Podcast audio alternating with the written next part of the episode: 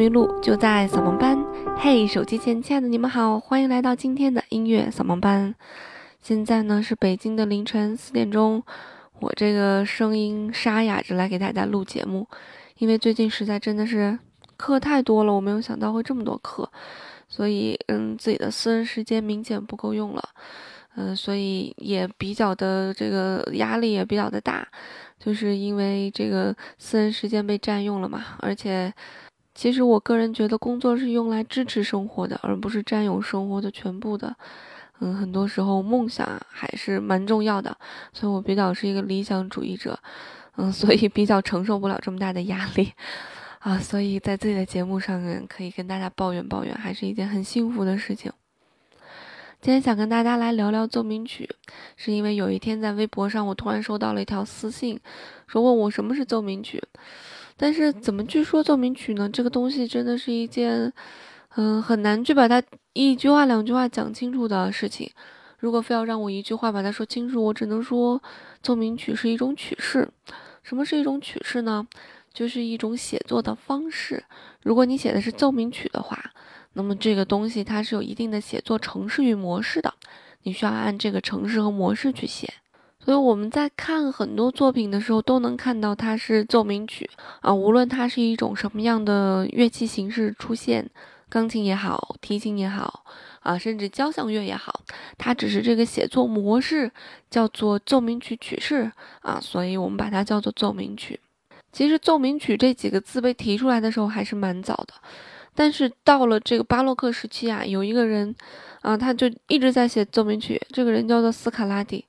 啊，他他还写了有六百多首奏鸣曲吧，然后其中有一些是给他的学生写的，因为他的学生当时是一个这个贵族啊，好像是一个公主吧，我记得。然后他就一直在写奏鸣曲，所以你会看到很多斯卡拉蒂的奏鸣曲，这基本上算是这个奏鸣曲式成型之时，这个写奏鸣曲写的最多的一个人啊。随后我们会看到这个我们大家熟悉的大量的人都在写奏鸣曲，比方说莫扎特。比方说海顿，啊，他们把奏鸣曲就发展成了我们现在的这种，嗯，普通意义上的这种三个部分的传统的奏鸣曲。那后来呢，贝多芬呢和肖邦呢又对它进行了一个在这个浪漫主义时期的一种改造，啊，贝多芬的这个三十二首奏鸣曲在这个钢琴键盘演奏的这个地位还是非常重要的。其中有一些非常非常著名的奏鸣曲，什么月光啊、悲怆啊、热情啊。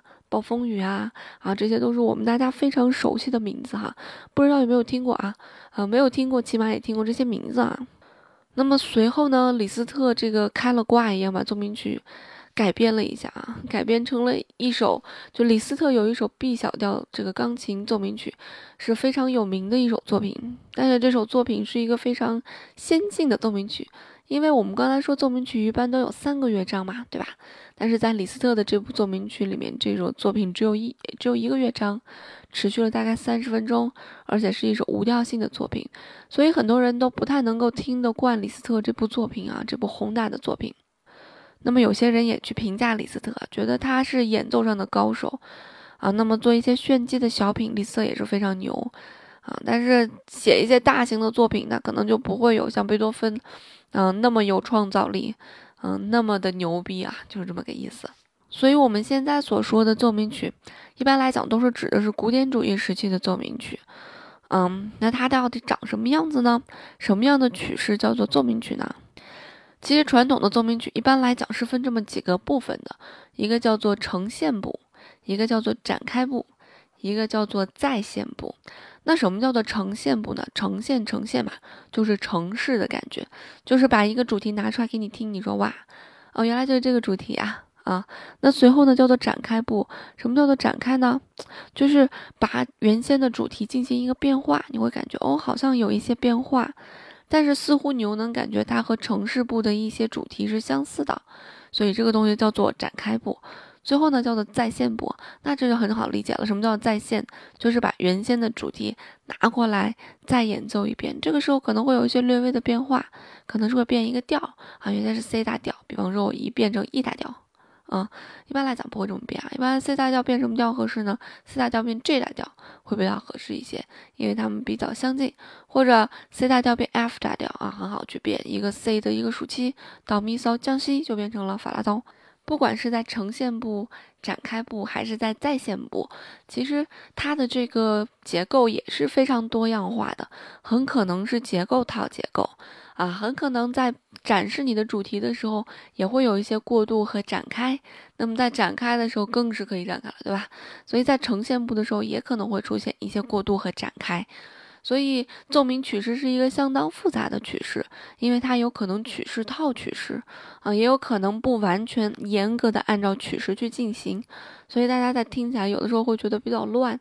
即便知道这么简单的几个曲式，可能有的时候在分析起来也比较困难，啊，就是因为这个奏鸣曲式真的是一个曲式套曲是一个很麻烦的这么一件事情。那么其实。